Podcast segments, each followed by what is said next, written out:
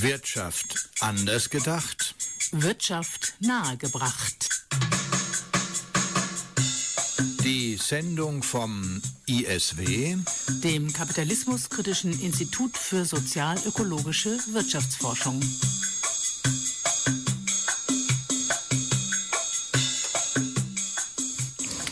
Ja, guten Abend, liebe Hörerinnen und Hörer. Hier ist die Sendung des ISW immer am vierten Mittwochabend um 20 bis 21 Uhr an den geraden Monaten. Hier bei Radio Lora München auf der 92,4 Megahertz.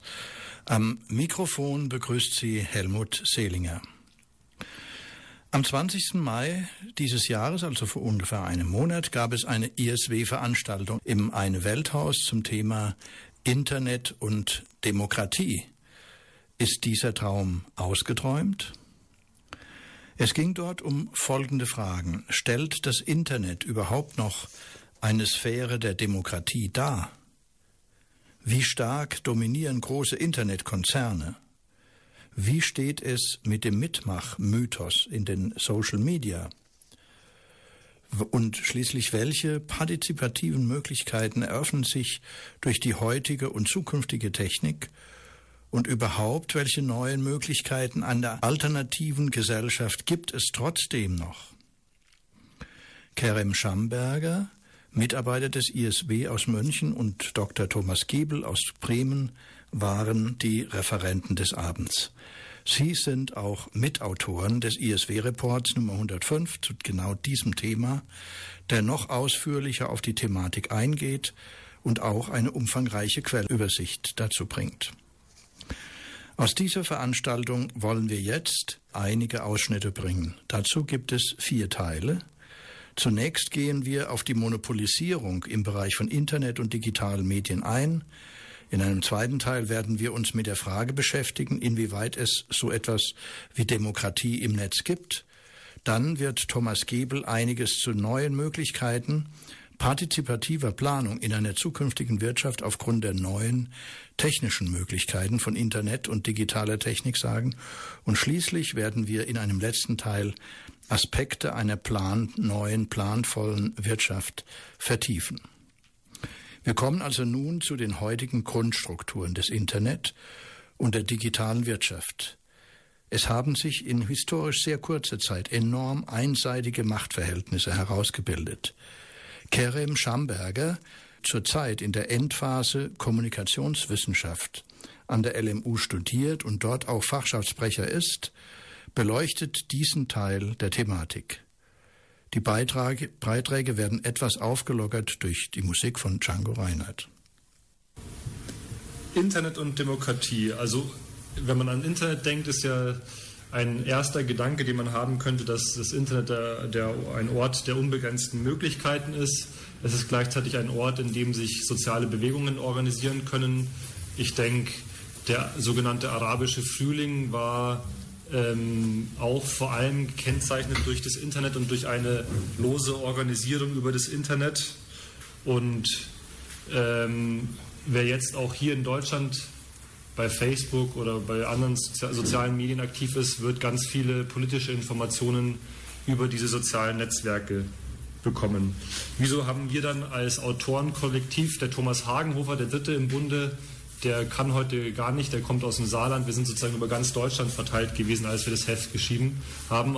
Wieso haben wir also dieses Heft ausgeträumt, Demokratie und Internet genannt?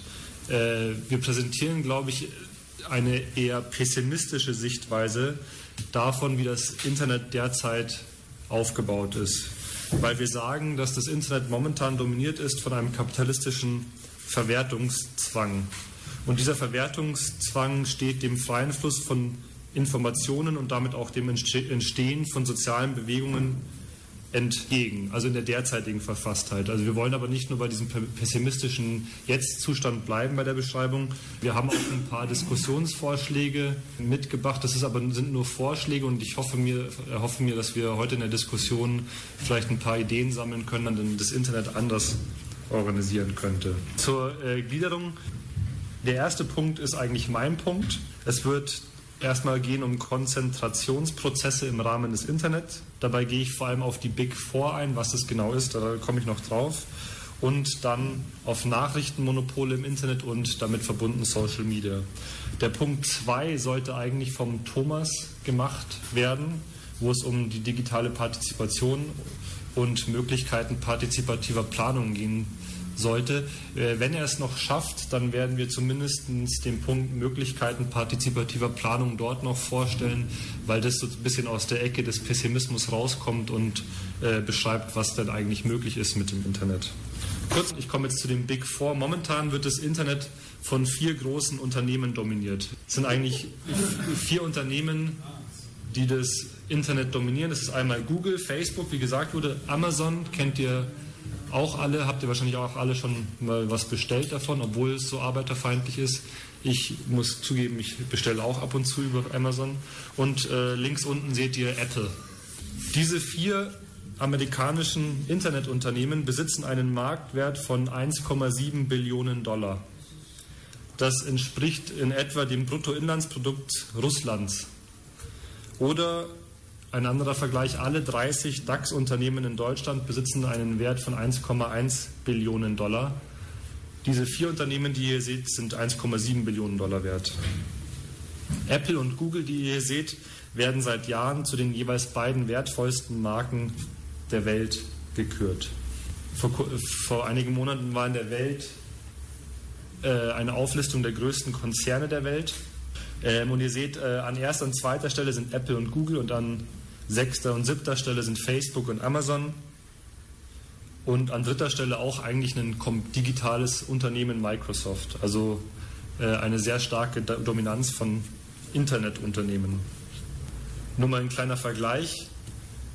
Ihr seht hier äh, die Marktkapitalisierung von Apple und die Marktkapitalisierung von Facebook und nur als Vergleich daneben gestellt die Bruttoinlandsprodukte einiger Staaten, die auch gar nicht so unbekannt sind, also Kroatien, Bulgarien. Wenn man bedenkt, dass Apple 615 äh, Milliarden Dollar wert ist und das Bruttoinlandsprodukt von äh, Kenia 63 Milliarden, also ist Apple zehnmal so groß wie Kenia im, im Wert sozusagen. Ja, die meistbesuchtesten Internetseiten in Deutschland sind vier Stück, also die Seiten, wo die meisten Menschen in Deutschland draufklicken. Das sind einmal Google, wie gesagt, kennt man. Das ist YouTube, kennt man auch. Das ist Facebook an dritter Stelle und Amazon an, an vierter Stelle. Also sozusagen auch jeweils dominiert. Der Medienwissenschaftler Brauch sagt dazu, Apple, Google, Amazon und Facebook gehören nicht nur zu den wertvollsten Unternehmen der Welt, sind jeder, sie sind jeder einzelne für sich eine Macht doch erst wenn man die vier im Zusammenspiel sieht, merkt man, wie total die vier unser Leben, unsere Kultur dominieren. Unser Leben ist ohne sie nicht vorstellbar. Zwei möchte ich euch näher vorstellen. Einmal Google. Google startete ursprünglich als Suchmaschine im Internet. Es ist aber lange nicht mehr eine, nur eine Suchmaschine, sondern es hat jetzt Google Mail. Es hat ein soziales Netzwerk namens Google Plus, das nicht so erfolgreich ist. Es hat ein eigenes Smartphone-Betriebssystem. Also alle, die nicht ein Apple-Handy haben, haben wahrscheinlich das Android-Betriebssystem, was auch zu Google gehört. Und ganz viele andere äh, Sparten. Ihr wisst auch, dass Google momentan an einem, an einem Elektroauto arbeitet. Es ist nicht nur, nicht nur digital alles. Allein im Jahr 2015 hat Google einen Nettogewinn von 16,3 Milliarden Euro eingefahren. Und insgesamt auch eine aktuelle Zahl arbeiten seit äh, arbeiteten 2015 mehr als 61.000 Menschen bei Google. Die Suchmaschine Google muss jeden Tag ungefähr 3,5 Milliarden Suchanfragen bewältigen. Das sind in der Sekunde mehr als 40.000 Suchanfragen, die weltweit über Google gestellt werden. Die realen Zahlen sind vermutlich noch viel größer, weil man eigentlich nur die Zahlen messen kann, die über, direkt über die Google-Seite äh, ähm, eingegeben werden, die Suchanfragen, aber oftmals gibt man ja auch in den Browser nur ein und es wird automatisch über Google gesucht. Google gehört neben Facebook und YouTube und übrigens YouTube äh, ist kein eigenes Unternehmen. YouTube wurde 2006 von Google aufgekauft Das heißt, YouTube gehört auch zu Google.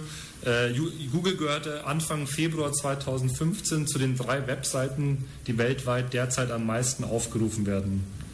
Und es besitzt damit auch eine marktbeherrschende Stellung als Navigationshilfe im Internet und stellt mit seinen angezeigten Treffern auch eine Art Gatekeeper dar, der bestimmt, welche Inhalte der Suchende angezeigt bekommt. In Deutschland laufen 97 Prozent, also eigentlich alle Suchabfragen, wenn man was im Internet sucht, über Google. Robert McChesney, einer der bekanntesten marxistischen Kommunikationswissenschaftler aus den USA, spricht in diesem Zusammenhang von einer Art Zensur. Er sagt, der Google-Suchmechanismus bestärkt erheblich eine eingebaute Zensur insofern, als Seiten, die nicht auf der ersten oder zweiten Seite einer Suche auftauchen, effektiv nicht mehr vorkommen. Dazu gehe ich später noch mehr drauf ein. Und was hinzukommt, die Firma Google behält sich das Recht vor, alle erfassten und verarbeiteten Daten für ihre Zwecke nutzen zu dürfen. Also wenn ihr was sucht, dann merkt sich das Google und ihr bekommt beim nächsten Mal eine dazu angepasste Werbung, weil ihr ja potenzielle Käufer eines Buches zum Beispiel seid, wenn ihr das sucht. Im Grunde zahlt jeder Google-Nutzer für die Benutzung der Google-Dienste mit der Preisgabe seines Nutzungsverhaltens. Somit ist Google zwar umsonst, aber nicht kostenlos. Durch die Vermarktung individualisierter Werbung, die durch die Datensammlung der Nutzer überhaupt erst ermöglicht wird, schafft es Google mehr als die Hälfte, also ca. 2,5 Milliarden Euro aller weltweiten Online-Werbeerlöse auf sich zu vereinen. Das ist also 50 Prozent aller Werbeerlöse, die es im Internet gibt. Das ist ein gutes Beispiel für die Monopolisierung des Internets, die ich am Anfang angesprochen habe. Und auf, die, auf den Effekt, Effekt, dass man für das Unternehmen als Nutzer damit auch zum gläsernen Kunden wird, darauf gehe ich gar nicht erst ein, aber ihr könnt es euch denken. Und Google genießt zwar diese Gläsernheit von uns allen, aber selber genießt es lieber die Finanzprivatheit und zahlt in Europa so gut wie keine Steuern, sitzt in Irland. Ein anderes Beispiel für die Monopolisierung des Internets ist Facebook. Facebook hat Anfang 2016 weltweit mehr als 1,6 Milliarden Nutzer gehabt. In Deutschland waren es ungefähr 28 Millionen. Man weiß es nicht genau, weil Facebook sehr sporadisch nur länderspezifische Zahlen herausgibt. 2015 hat Facebook einen Gewinn von 3,7 Milliarden Euro, äh, Dollar gemacht. Ähm, in den letzten drei Monaten des Jahres 2015, also Oktober, November, Dezember, ist der Konzernumsatz allein in diesen drei Monaten um 52 Prozent gestiegen. Facebook ist weltweit die zweitmeist aufgerufene Seite im WWW, im weltweiten Internet.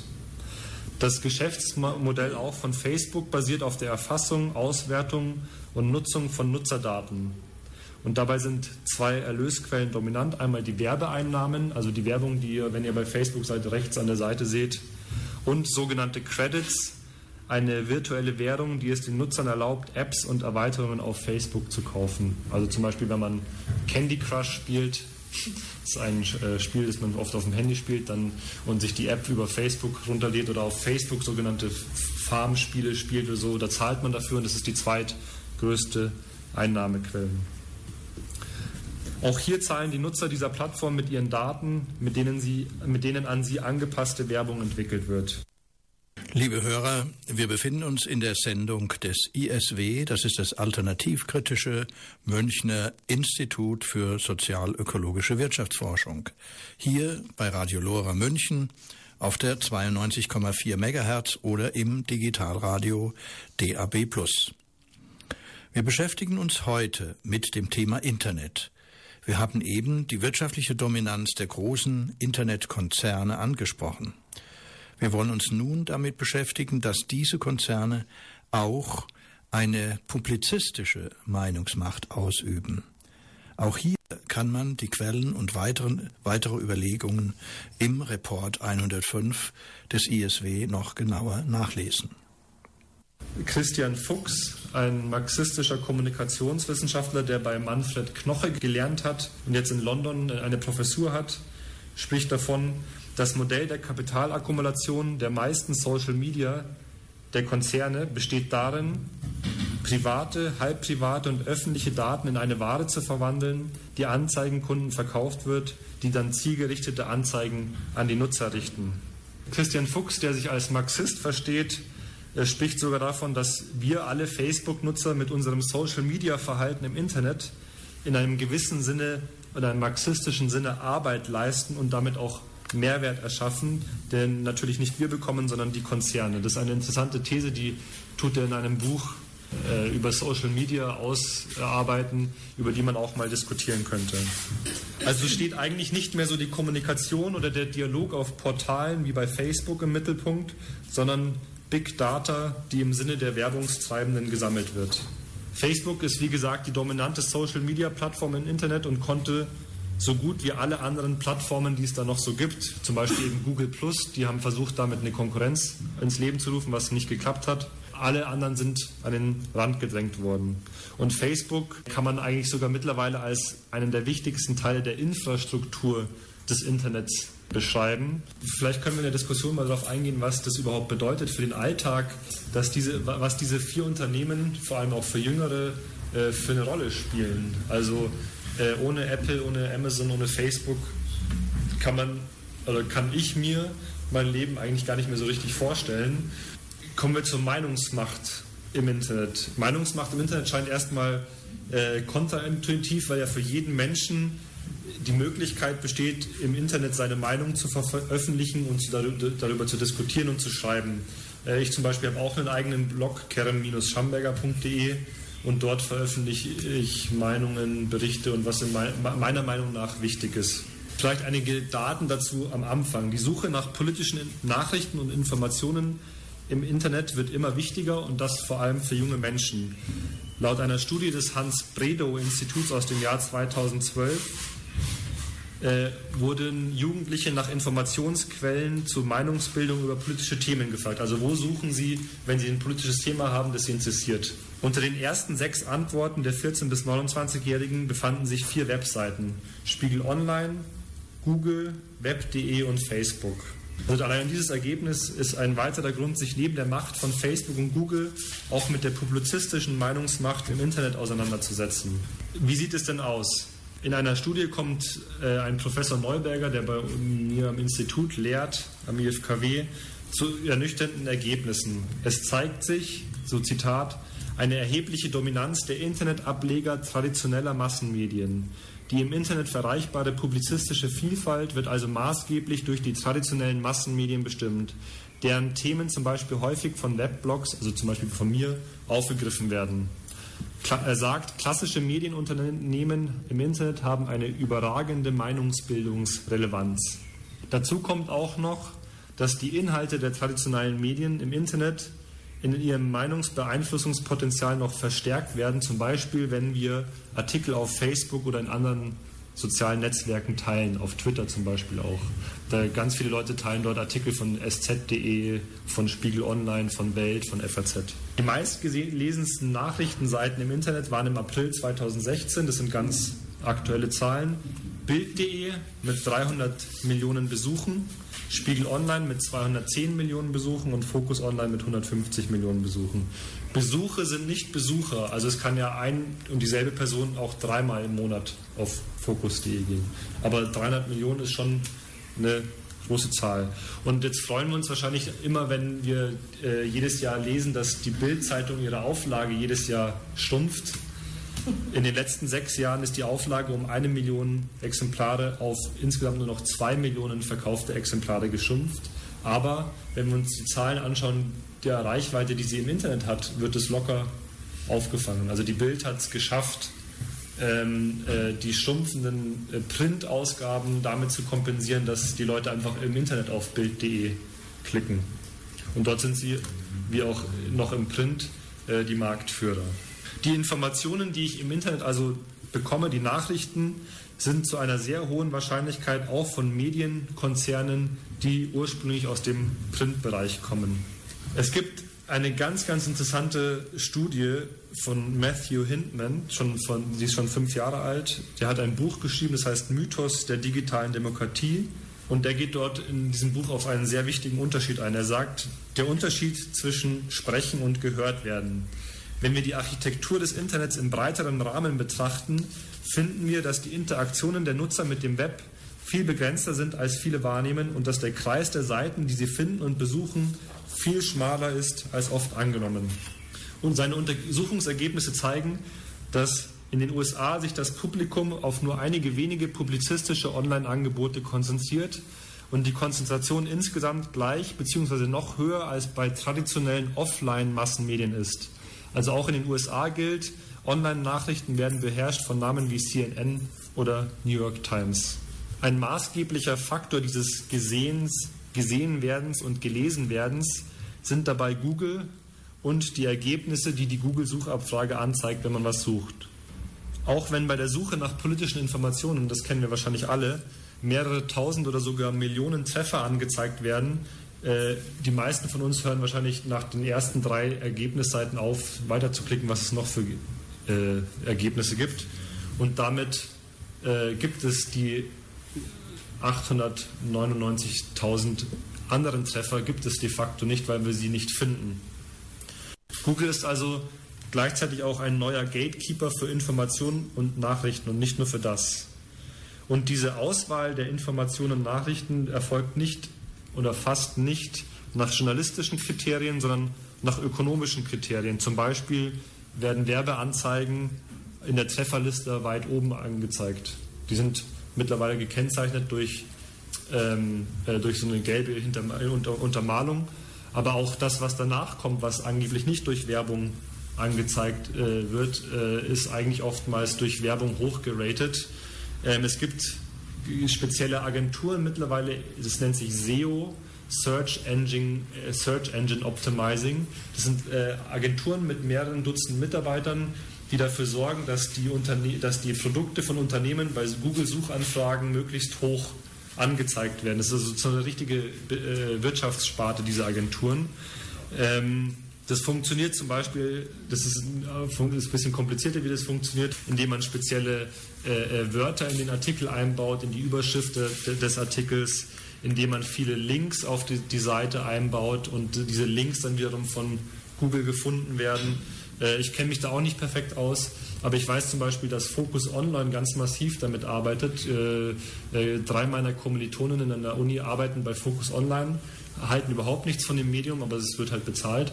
Äh, und die Arbeiten sind nur dafür da, die, äh, äh, die Anzeigen bei Google von Focus Online Artikel auf Platz 1 zu bringen. Das ist deren Arbeitsziel. Und damit da haben die zwölf Stunden Schichten und äh, äh, sorgen dafür, dass wenn man eine Nachricht sucht, man als erstes auf Focus Online kommt. Hindman hat äh, für die USA herausgefunden, dass die fünf, dass 20 Prozent des kompletten Webverkehrs äh, in den USA von fünf Seiten dominiert wird. Also fünf Seiten in den USA äh, absorbieren 20 Prozent des kompletten Webverkehrs. Wenn man sich die 500, äh, wenn man sich 500 Seiten anschaut, die 500 größten Seiten in den USA, macht das 50 Prozent alles allen Webverkehrs aus. Also auch hier eine sehr starke Monopolisierung. Kommen wir zu sozialen Medien. Soziale Medien stellen eine wichtige, eine eigene Form der Öffentlichkeit im Internet her. Auf Facebook als maßgebliches soziales Medium bin ich ja schon weiter oben eingegangen. In seinem Buch äh, Social Media, A Critical Introduction von Christian Fuchs, dieser marxistische Kommunikationswissenschaftler, der jetzt in London lehrt, äh, analysiert dieser vor allem den Mikroblogging-Dienst Twitter und kommt zu dem Ergebnis, dass in Netzwerken wie Twitter soziale Ungleichheit reproduziert wird. Ich habe ja am Anfang gesagt, jede, jede Technologie muss immer im Rahmen bestimmter gegebener gesellschaftlicher Macht- und Herrschaftsverhältnisse gesehen werden. Ähm, in Twitter, Twitter-Nutzer aus den USA zum Beispiel sind zu zwei Dritteln weiß und verdienen mehr als 100.000 Euro im Jahr. Ähm, interessanterweise trifft das auch für den chinesischen Twitter-Konkurrenten äh, äh, zu. Also in China ist Twitter nicht groß, sondern da gibt es äh, äh, äh, ein Programm, also eine Social Media, das heißt Weibo. Ähm, das ist sozusagen das chinesische Twitter. Und auch dort wird die Netzstruktur von Weibo von der urbanen chinesischen Mittelklasse dominiert. Es gibt eine Studie der Landesanstalt für Medien in Nordrhein-Westfalen, die von den Autoren äh, Machiel, Beiler und Krüger im Jahr 2013 gemacht worden und die analysiert, wie Facebook und andere soziale Netzwerke die Meinungsbildung verändern. Und sie kommen zu dem Ergebnis, die Online-Netzwerke verschaffen nicht etwa einem breiteren Spektrum an Meinungen und Personen Gehör und rücken auch nicht neue Akteure in den Vordergrund, sondern verstärken die Präsenz der bereits offline etablierten Meinungsführer. Was sind offline etablierte Meinungsführer? Zum Beispiel Politiker. Genau, so viel vielleicht erstmal da, dazu. Wir können jetzt länger darüber diskutieren, was man denn machen könnte, aber vielleicht erstmal so viel dazu. Lora München ist Ihr freies Radio auf der 92.4, parteilos und ohne kommerzielle Interessen. Kritische Gegenöffentlichkeit zu schaffen ist unser Anspruch. Unser Ziel, Alternativen zum Mainstream ein Forum zu geben. Und dazu brauchen wir dringend Ihre finanzielle Unterstützung. Spenden Sie uns oder werden Sie Mitglied im LoRa Förderverein, damit wir auch in Zukunft unabhängig senden können. Informationen und Beitrittsformulare im Internet unter www.lora924.de oder rufen Sie uns an unter der Telefonnummer 089 480 2851. Im Internet www.lora924.de oder telefonisch 480 2851. Wir schicken Ihnen gerne Informationsmaterial zu. Ja, liebe Hörer, wir befinden uns in der Sendung des ISW hier bei Radio Lora auf der 92,4 Megahertz beziehungsweise Digitalradio. Wir hörten eben eher bedenkliche Gedanken und Argumente zum Thema Internet und Demokratie. Nun wollen wir einige Gedanken zu eventuell positiven Möglichkeiten des Internet und der Digitaltechnologien für neue, zukünftige Formen einer sozialökologischen und demokratisch partizipativen Wirtschaft und Gesellschaft ansprechen. Zunächst betrachten wir einige historische Versuche in Richtung gesellschaftliche Planung mit ihren damals noch beschränkten Techniken. Dazu der Internet-Experte Dr. Thomas Gebel, der aus Bremen gekommen war und das doch noch rechtzeitig zu der Veranstaltung geschafft hat. Ich sage mal, was uns vermutlich vereint, ist ja ähm, der Wunsch nach gesellschaftlicher Veränderung im Sinne von gesellschaftlichem Fortschritt. Nun haben wir in der Realität ja leider das Gegenteil. Wir haben Neoliberalismus seit 20, 30 Jahren. Wir hängen in Abwehrkämpfen drin und mit denen sind wir im Grunde genommen auch von morgens bis abends beschäftigt, sodass wir das, was ich euch jetzt nahebringen möchte, im Grunde gar nicht diskutieren bräuchten. Die linke Praxis ginge trotzdem irgendwie weiter, aber wir hätten, finde ich, eine Leerstelle. Und eine strategische Leerstelle, finde ich, ist auch ein kleines bisschen, wir kann, können relativ wenig sagen, wie eine andere Gesellschaft aussehe, die wir uns wünschen. Ich habe ein bisschen das Gefühl, dass eines der Probleme, weswegen wir nicht sag mal, gegen hegemonial werden, auch darin liegt, dass man uns vielleicht gute Motive abnimmt und Einsatz gegen Rassismus und gegen Krieg und so weiter alles immer geschätzt und ordentlich ist. Aber wir haben kein, ich will nicht sagen ein Modell, das wäre fast schon zu eng, aber sagen wir mal eine Art kohärente Vision. Und äh, es hat auch wenig Sinn, dass man sozusagen eins zu eins auf historische Modelle zurückgreift, die in ihren Kontexten gescheitert sind. Nichtsdestotrotz meine ich, dass es mal gute alte linke Sitte war, dass man ähm, sich über gesamtgesellschaftliche und ökonomische Planung, um es noch enger zu fassen, Planwirtschaft befasst hat.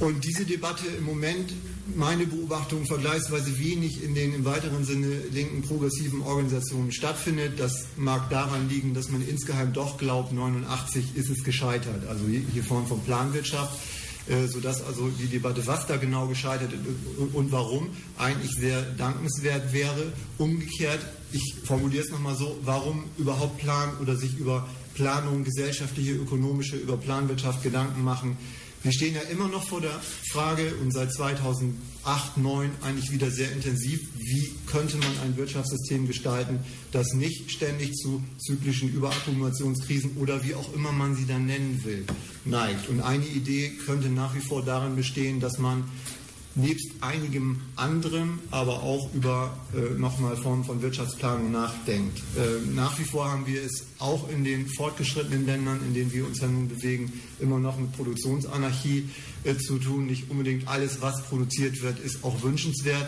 Ähm, in der Regel wird erstmal produziert, was produziert werden kann. In den USA ist das noch etwas ausgeprägter, mag Teil auch ihres ehemaligen Pioniergeistes sein. Äh, gesamtgesellschaftlich global macht das auf Dauer vielleicht keinen Sinn. Wir hatten eigentlich mal den Anspruch, ähm, eine Art gesellschaftlicher Kontrolle über Produktion, Distribution und Konsumtion zu erreichen. Das tritt natürlich alles ein bisschen zurück, weil wir eben in Abwehrkämpfen sind. Aber ich meine, ab und zu lohnt es sich da auch mal Gedanken zu machen, ginge das nicht doch im 21. Jahrhundert und haben wir nicht vielleicht sogar gegenüber einem früheren Jahrhundert Vorteile?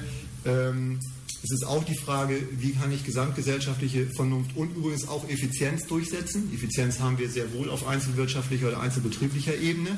Ähm, auch das geht, glaube ich, nicht in einem neoliberalen Kapitalismus. Und nicht zuletzt vor dem Hintergrund von Klimawandel und anderen Dingen, wie setze ich Ökologie, Nachhaltigkeit und Perspektive, zum Beispiel Dekarbonisierung, also die Abkehr von Kohlenstoffbasiertheit, fossile Energien und so weiter, gäbe es nicht gute Gründe aus ökologischen Gründen, sozusagen auch auf Formen von Wirtschaftsplanung überzugehen. Und wenn das fortgeschrittene Internet mit all seinen Möglichkeiten, die ihr bestimmt von der negativen Seite in der ersten Stunde betrachtet habt, wenn wir die anders nutzen würden. Aber könnten wir dann nicht etwas schaffen, was noch intelligenter ist als vermeintlich der Markt? Die Frage ist offen.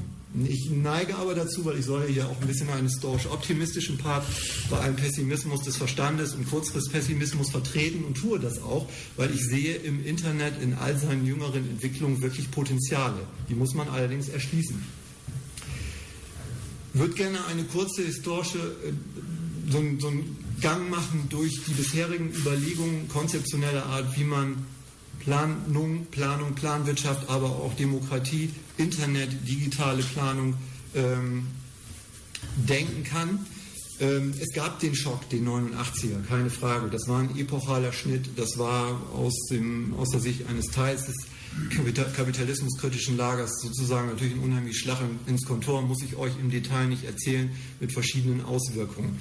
Die ersten, die ich jedenfalls gefunden habe, die sich sozusagen systematisch und wieder mit dem Blick nach vorne die Frage gestellt haben, was ist da eigentlich schiefgegangen und was hätte eine Lösung gewesen sein können, sind zwei Schotten gewesen. Paul Cockshott und bei dem anderen bin ich mir sogar nicht ganz sicher, ob er Cottrell oder Cottrell heißt. Ich nenne ihn jetzt mal Cottrell in der Vermutung, dass das richtig ausgesprochen ist. Die haben 93 ein Buch geschrieben mit dem Titel Alternativen aus dem Rechner. Jetzt müssen wir überlegen, was war der Stand von Internet und EDV 1993 im Vergleich zu heute. Also das passt beachtlich, zu welchen Überlegungen die gekommen sind.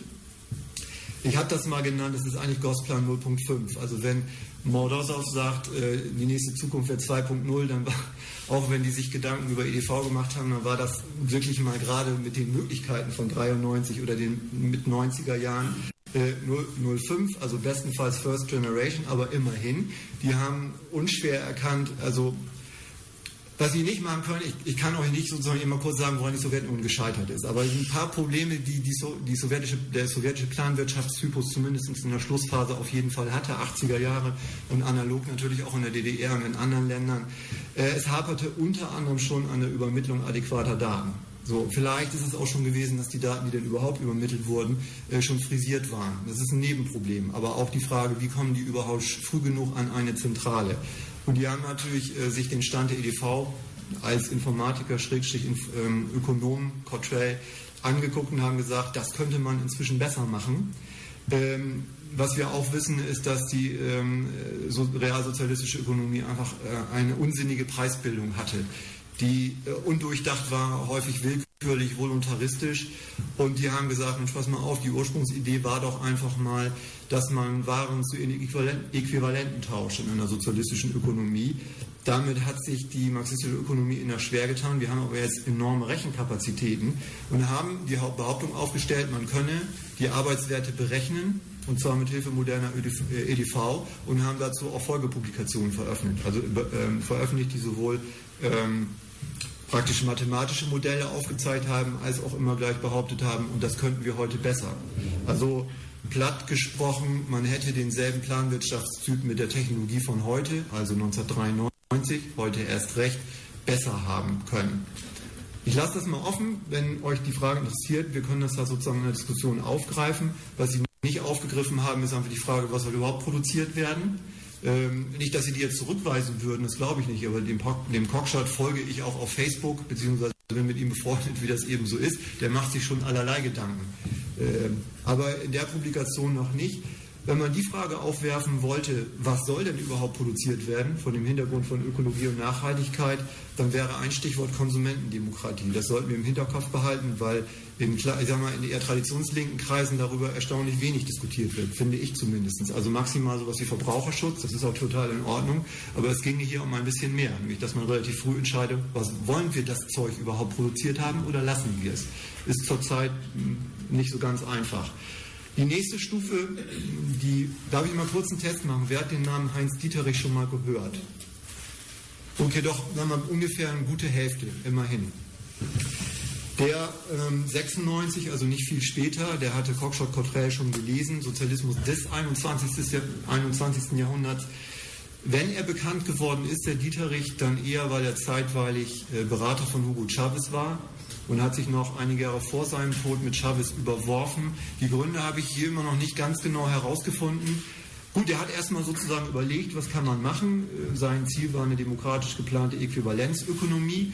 Äh, also immer ein bisschen wieder die Idee von, ähm, von Cockshot Cottrell, eine nicht kapitalistische Ökonomie würde eben sozusagen ähm, nach Äquivalenten tauschen. Er hat die Idee aufgenommen, dass man das berechnen soll, hatte aber anders als Cockshot Cottrell sich ein bisschen dezidierter vom realen Sozialismus, vom Kapitalismus natürlich sowieso abgesetzt ähm, und hat sozusagen plakativ die Idee von partizipativer Demokratie äh, proklamiert. Das hat Venezuela durchaus auch eingelöst. Das geht in der jetzigen Situation sehr unter. Stichwort Consejos Comunales, also Kommunalräte, analog in Form von Versammlungen auf Stadtteilebene. Ähm, da haben sie das Internet noch nicht genutzt. Ähm, Dieterich hat 96 und in seinen späteren Publikationen durchaus schon Möglichkeiten des Internet gesehen. Also seine Vorstellung war, wenn Entscheidungen anstehen, dann werden alle Informationen über das Internet zur Verfügung gestellt. Das wäre heute entweder banal oder man würde das E-Government nennen, also wenn denn die Bereitschaft dazu bestünde, entsprechende Publikationen öffentlich zu machen. Und er hatte schon die Idee von Online-Abstimmungen. Dann eins, was wir nur kurz streifen können, aber ihr solltet es mal gehört haben, Participatory Economics, auch in den 80ern haben sich in Kanada in dem Fall schon Leute Gedanken gemacht, wie generell Ökonomie aussehen kann haben damals schon vorgeschlagen, sowohl Produzenten als auch Konsumentenversammlungen durchzuführen, was insofern wirklich ein beachtlicher Gedanke ist, dass man diese beiden Teile schon gedacht hat in den 80ern, haben die Idee gehabt von jährlichen Plänen. Das kann man sicherlich auch hier und da machen, dürfte aber in der Summe zu kurz greifen.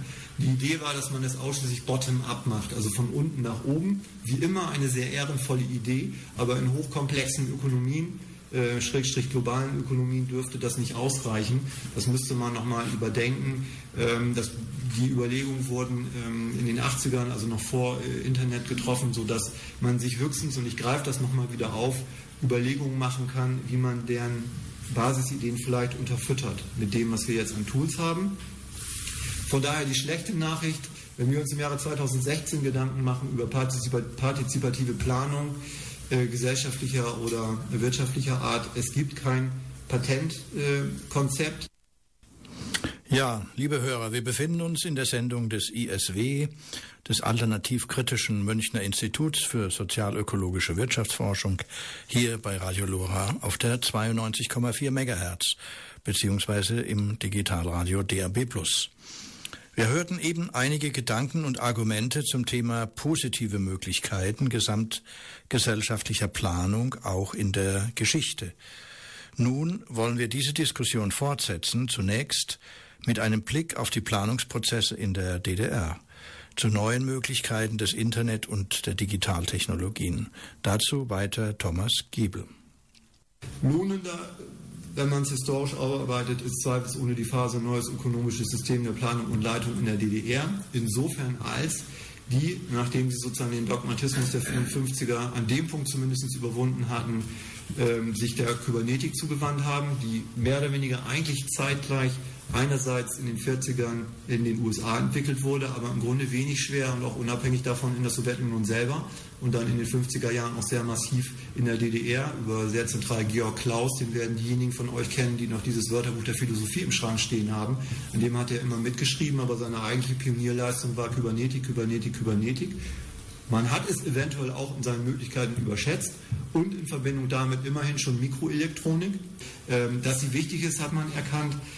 Das könnte man sich nochmal angucken, ähm, insbesondere, und das haben wir in unserer Literaturliste auch, was die kritische Aufarbeitung von DDR-Praktikern anbetrifft. Also da würde ich gerne zwei Namen empfehlen. Wer Lust hat, Harry Nick ist vor anderthalb Jahren vor einem Jahr nun doch leider gestorben. Ist natürlich klar, dass die ähm, Damen und Herren jetzt auch schon ein bisschen älter sind. Harry Nick hat zum Glück noch relativ viel geschrieben und sozusagen präzise überlegt, was man also künftig nicht mehr machen sollte. Fehleranalyse, Klaus Steinitz ist da auch wichtig. Ähm, als ehemaliger zentraler Prognostiker in der staatlichen Plankommission, ähm, der auch die Debatten danach noch mitverfolgt hat. Also den halte ich auch für ausgesprochen lohnend, weil der durchaus gesagt hat, wir haben äh, in der staatlichen Plankommission durchaus alle möglichen modernen Modelle in der Prognostik eingesetzt, also von Spieltheorie bis allem Möglichen. Und das würde ich heute auch durchaus solchen Expertengremien wieder empfehlen. Äh, und das inzwischen natürlich EDV und Internet basiert. Ähm, und da könnte man lernen, sozusagen, welches planwirtschaftliche Modell man möglichst oder welche Teile davon möglichst nicht wieder implementiert. Zumal der Partizipationsteil natürlich in der DDR auch komplett gefehlt hat. Das ist keine Frage, auch in der Sowjetunion. Das ist ja der Teil, der aus meiner Sicht im 21. Jahrhundert ansteht. Warum, sage ich euch noch, und das machen wir in der Diskussion. So dass ich sozusagen der Perspektive jetzt auch schon ein bisschen ähm, überleiten würde. Also ich würde man muss aber ein Ziel benennen, was man hat. Ähm, was wir nicht wollen, ist hinreichend bekannt, gegen und weg mit und so. Das haben wir Jahre und Jahrzehnte genannt.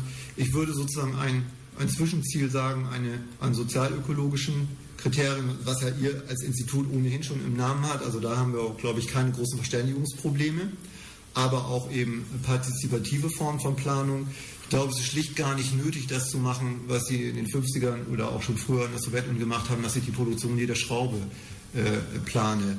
Das haben Sie wahrscheinlich aus diesem Modell ähm, der Kartelle, der Kriegskartelle ähm, der späten 10er, äh, frühen 20er übernommen, wo es um Ressourcenallokation ging. Also wem teilt man eigentlich was zu, damit er was macht. Und wenn ich natürlich sage, ich brauche ein zusätzliches Stahlwerk, dann nenne ich relativ präzise, welche Tonnen von Stahl ich brauche und wie viele Arbeitskräfte und wie viel Kohle das wahrscheinlich kosten wird. Also ich meine tatsächlich jetzt brennbare Kohle, natürlich auch die finanziellen Ressourcen.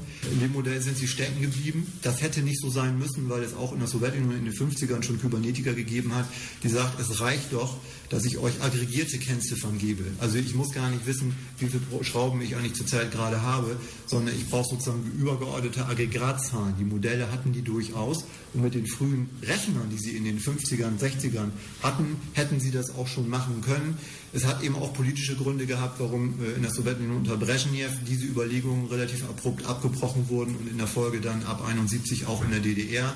Das könnte man noch wieder ausgraben, beziehungsweise müsste man es in die heutige Zeit projizieren.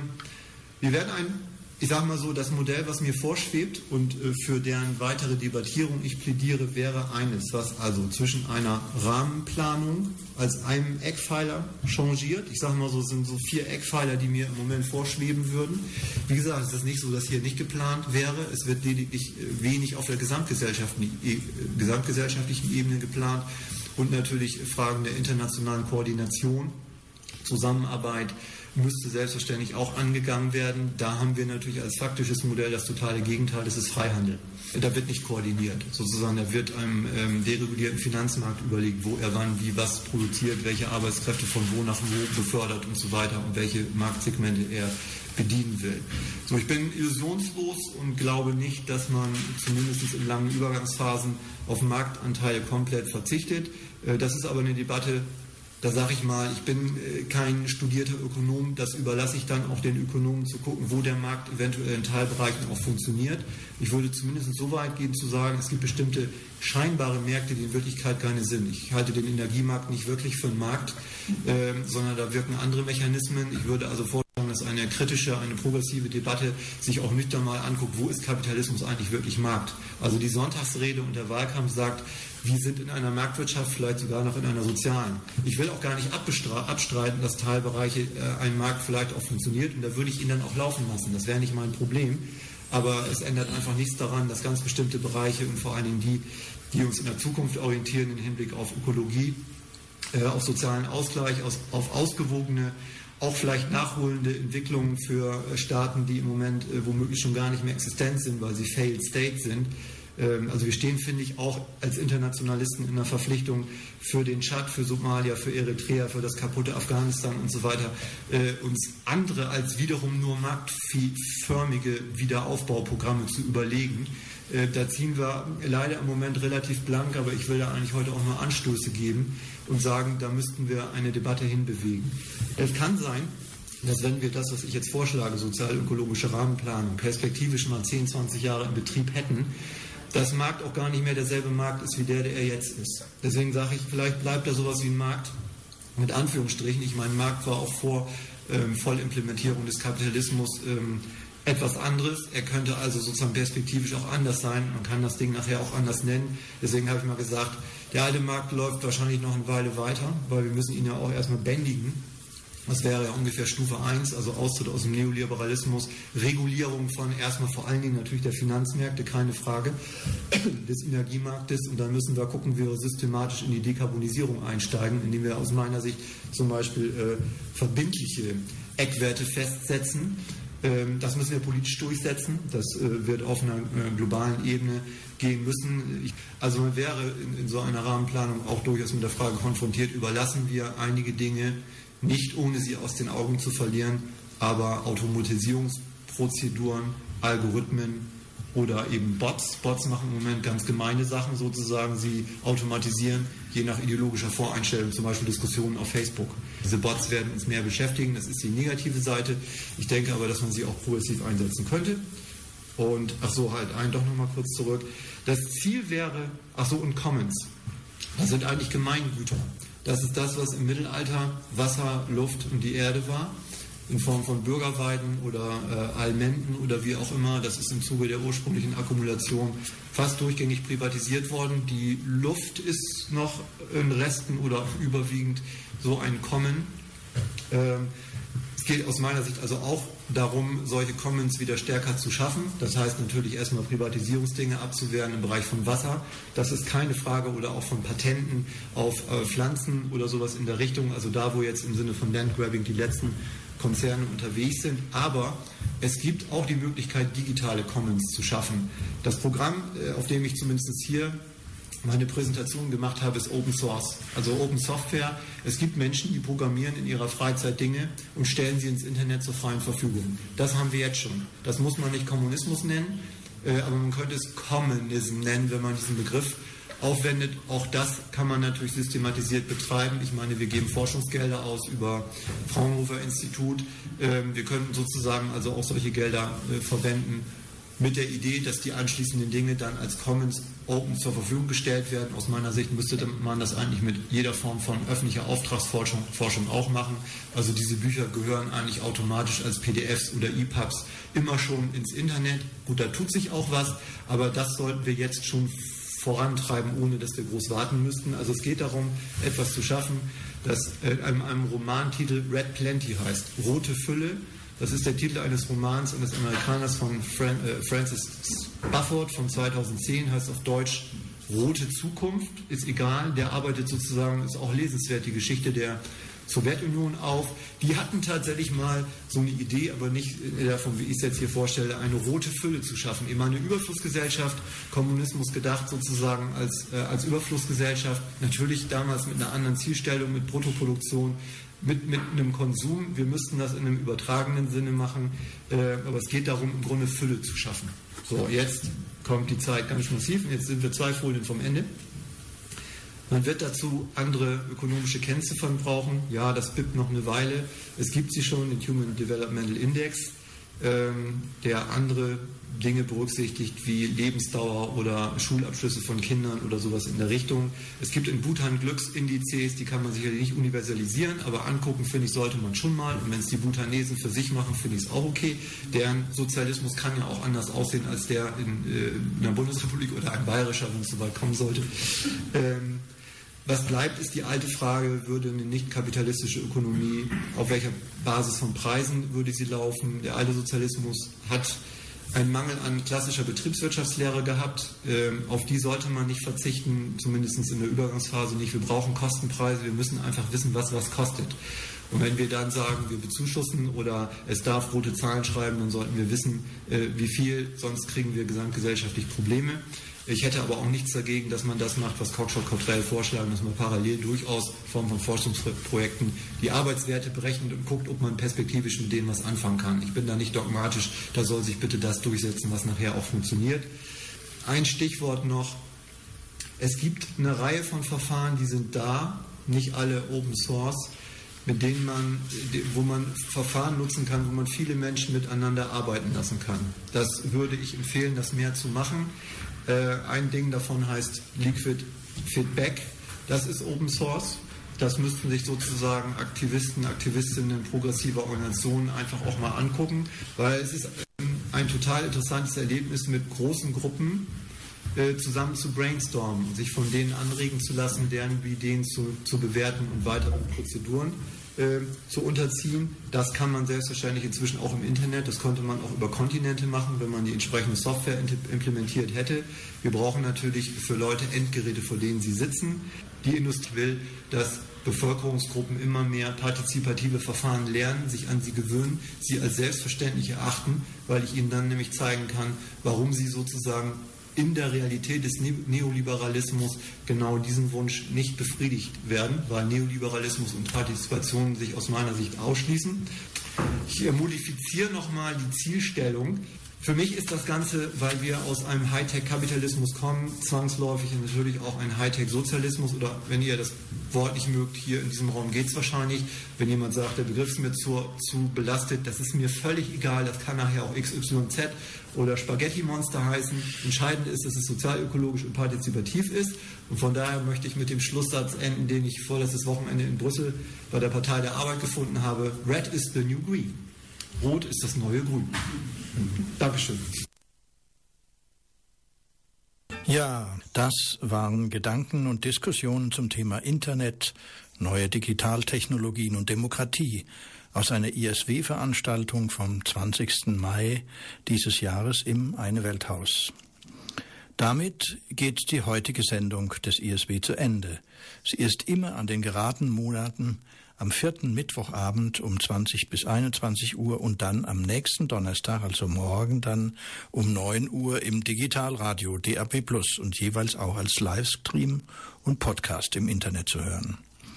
Ich möchte Sie und euch auch noch auf die nächste Veranstaltung des ISW hinweisen, und zwar am Samstag, den 16. Juli 2016. Da geht es im DGB-Haus in München in einem hochrangig besetzten Tagesseminar um das Thema digitale Arbeit und Industrie 4.0. Es kommt unter anderem Hans-Jürgen Urban, der Mitglied im Vorstand der IG Metall ist. Es geht also um die Auswirkung der modernen Technik auf die Arbeit in Industrie, Vertrieb und Logistik. Es wird sicher eine spannende Veranstaltung und Diskussion und ist meines Erachtens sehr zu empfehlen. Also am Samstag, 16. Juli um 10 Uhr bis 17 Uhr. Außerdem möchte ich auf die Publikationen des ISW hinweisen, unter anderem natürlich auf den einschlägigen ISW-Report zu unserer heutigen Sendung mit weiteren Details und genauen Quellen. Zum anderen ist gerade auch das neue ISW Wirtschaftsinfo erschienen mit der Bilanz der wirtschaftlichen Entwicklung in Deutschland 2015 und mit einem Ausblick auf das diesjährige Jahr. Für weitere Reports zu Themen wie Finanzkapital oder Ökologie, Klimapolitik, Sozialpolitik schauen Sie bitte ins Internet auf die Seite www.isw-münchen.de München mit UE geschrieben. Dort finden Sie weitere Titel und auch aktuelle Kurzbeiträge und Einschätzungen in einem regelmäßigen und hochinteressanten Newsletter, zum Beispiel zum aktuellen Kampf gegen TTIP-CETA. Ich wiederhole noch einmal die Webadresse www.isw-münchen.de. Vielen Dank auch an Klaus Aschauer an der Technik und am Mikrofon verabschiedet sich Helmut Selinger. Ich wünsche Ihnen und euch noch einen schönen Mittwochabend und sage Servus. Bis zum nächsten Mal.